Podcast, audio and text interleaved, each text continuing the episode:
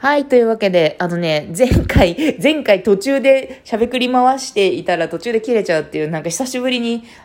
あったな、これみたいなやつになったので、ちょっともう一回撮り、撮り続けます。というわけで、まあその、夜、あの、育休中のタイムキャセルについて話してて、で、今は10時ぐらいの、10時ぐらい、夜の10時ぐらいに到達しました。でね、夜の10時になったら、まあ8時に子供が寝て、で、まあちょくちょくね、あ眠りが浅くて、ふえってなったりするんだけど、ふえってなった時は、こうなんかじゃんけんしたりとか、まあ手が離せない作業してる方を優先したりとか、まあなんかお互いこう、静まりたまえ静まりたまえってまあ何回か行くかな。っていうので、まあ、10時ぐらい10時8時10時10時1時とかでシフトを組んであのお互い飲みに行ったりすることもありますね。そう。であの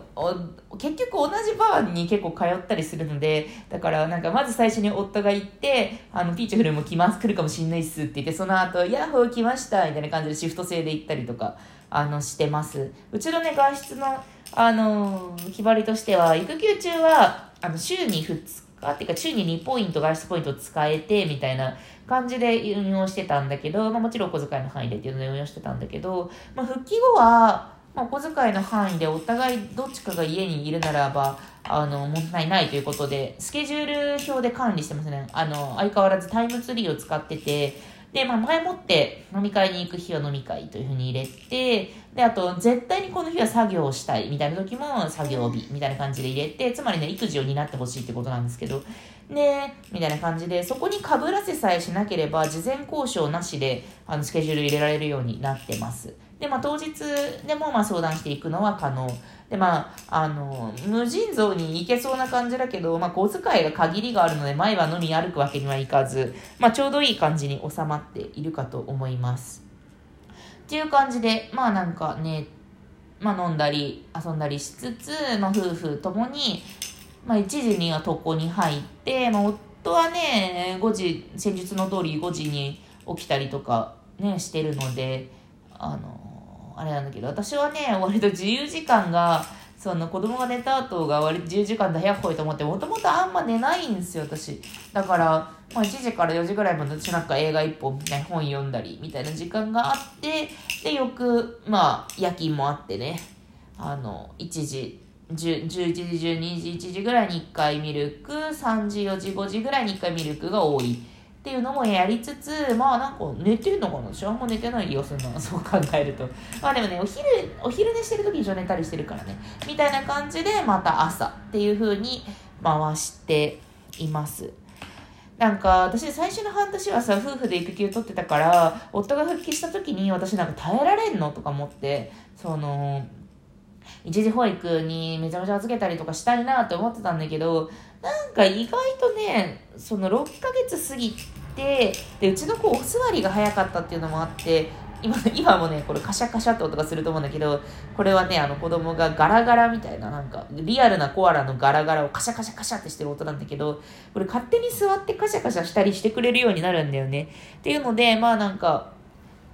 自分で楽しみを見つけて一人遊びができるタイプなのでだったので子供がありがたいことに。もう私なんて最悪だった私のちっちゃい頃なんて本当に最悪だったらしいから。もうあの福岡市の全てのあのスーパーやコンビニのあのテレレレレっていうマットの上でこれを買えって泣き叫んでゴロゴロしたみたいな、まあ、そういう伝説を持つぐらいちょっと感触を持っていて大変な子供だったらしいのでそれに比べてねなんかうちの子供はねかなりおとなしいというかなんかうちの夫がね結構なんか育てやすい子供だったらしい、まあ、ただ3歳まで喋らなかったらしいけどまあもともと今も そんな喋る方じゃないんだけどまあなんか喋りたくないっていう理由で3歳まで喋らないじゃないかっていうことをね、あのね、小児科医にカンパされてみたいな、そういうエピソードを持つぐらい、まあ、物静かなタイプだったので、それに似てんのかな、属性はと思ってて。まあね、っていう感じで、まあ、私はね、かなり自由にやってる方だと思う。多分ね、要因としては3つあって、一つが、あの、子供が、多分おとなしい方、一人遊びする方、で、眠る方、そんなにだ継続的に寝てるわけでもないとは思うけど、まあ眠る方なのかな。1時間で起きるとかはあんまりないから眠る方。で、っていうのと、あと、夫が協力的もちろんまあなんか毎日飲み会で10時に帰ってくるとかだったらここまで子供がそんなに大変じゃないなと思っていたとしても毎日11時に帰ってこられたら私多分崩壊すると思うななんかね7時のお風呂に入れるっていうのは結構難関でお風呂に1人で入れるなんかね、2人で入れるとお風呂に、は、先に1人が入って入れる係が入ってであのいろいろもろもろ準備ができた。あのマットを敷くとかたあのちょっと自分の体を湯船で温めるとかシャワーを温かくするとかそういう準備が終わったらペルルルルンペルルルルンっていうあのあれ呼び出しボタンお風呂の呼び出しボタンってさ何に使うか私知らなかったんだけどさその独身時代まで。こういう時で子供をね迎える時子供をね風呂に入れる時に使うんだっていうねよりいいかっていうのがあったんだけどまあ、それでさ片方を呼んでで裸に向いて赤ちゃんを持ってきてもらってでそれでまあ受け取ってお風呂に入れてでまたトゥルルルンで呼んでであの迎えに来てもらってで赤ちゃんはそのままあの、まあ、任意の場所で保湿をしなきゃいけない。保湿をこう全身にこう保湿剤を塗ってであの服を着せてで湯上がりにミルクを飲ませるっていうのがもう上がって15分ぐらいの間にやんなきゃいけないからっていう分量だとそれでいけんだけどそれはもう、全然あの赤ちゃん渡した後湯船でゆっくりもできるしゆっくり髪を洗ったりもできるんだけど1人でやろうってなるとまずその赤ちゃんをバウンサーっていう赤ちゃん用のソファーみたいなやつに乗せてであの自分はまあ脱いでで髪の毛を洗ってもうやしながらよ。もうあのどバスルームのドアとか閉めらんないの。こう開けたまんまいや、ヤッホーみたいな、今洗ってるよ、髪の毛ブクブクだね。みたいなこと言いながら、こうなんか、ああ、ああって言いながら髪の毛をこう洗って、で、流して、で、こうなんか自分の全身をとととこうパーッととりあえず洗って、で、子供を脱がせて、入れて、で、上がる時も、まあ、自分もびしょ濡れの状態でさ、まあ、上がんなきゃいけないから、こうまたバウンサーにこう、タオルを敷いて上に乗っけて絶対に今おしっこしてほしくないと思っておむつを開けない状態で乗せるからさ絶対に今おしっこしてほしくないと思いながらバーッと髪の毛を拭いてあのちょっとワンピースみたいなやつ着て、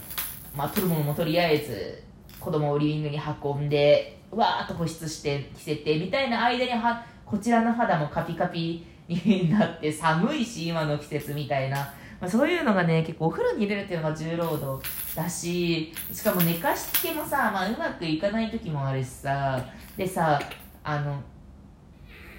どうしたの？あなた今自分でああ自分で殴った。自分で今自分でおもちゃで殴ったでしょ。ほらこれ痛いよ まあなんかそれでさ1人しかいないとあのもしその増えて寝たは寝たけど突然起きちゃった時とかに自分が対応しなきゃいけないけどだからね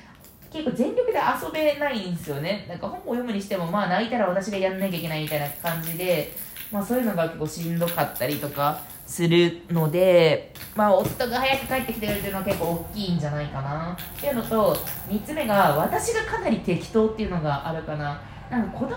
ことをなんか語弊があるけどまあまあどうでもよくっていやなんかなんか幸せな人生を送ってほしいとか私ができることはやりたいとかそういうのはあるんだけどでもなんかあんまり心配じゃないんですよね。結構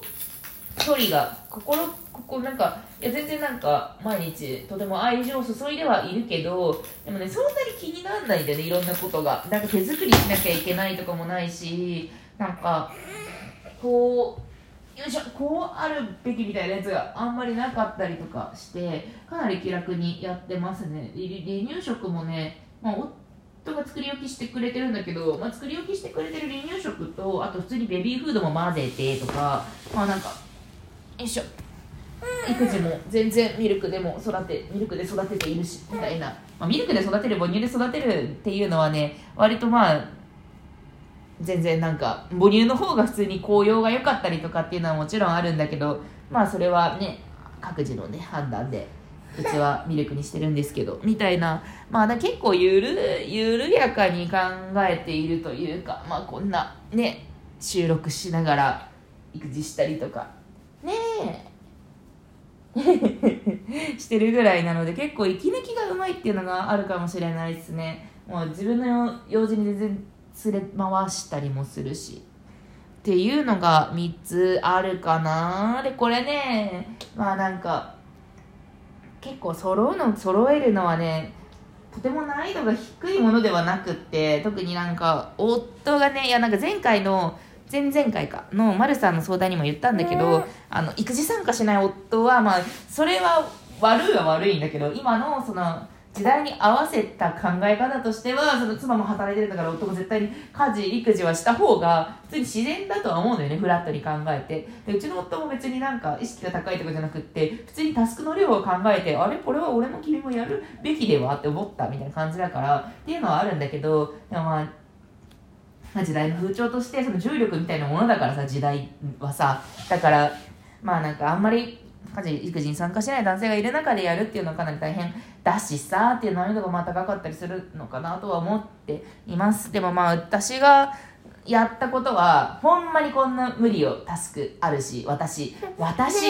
私子供をとても可愛がるために心の余裕が欲しいしそれ子供の育て育つ環境としてこういうのがいいと思うんだみたいなことをめちゃめちゃ強硬に主張してまあ運もよくってっていう感じで今ここに至ってる感じですかね。よいしょ。まあでもねえ。でも子育ては楽しいは楽しい。楽しい楽しいよ。なんか人間について考える。このように人々人は発達していくのかみたいなことを考えてかなりなんか楽しい。あのなんかさ親しい先輩がさ妊娠したってさ言ってもらって言ってもらってさ報告してもらってさ嬉しいなって思ったの？でもこれどういうなんか感情なんだろうと思っていたらなんか貸した漫画？あのハマってて全巻貸した漫画を徹夜して読んでくれてめちゃめちゃハマってくれてで考察サイトまで読んでくれたみたいな時の嬉しさと近いかな。なんかまあかなり時間をつく使ってやってることだからね、同じジャンルのことをやってる人が増えたら、まあ仲間意識はあるわなと思ったりしました。ではね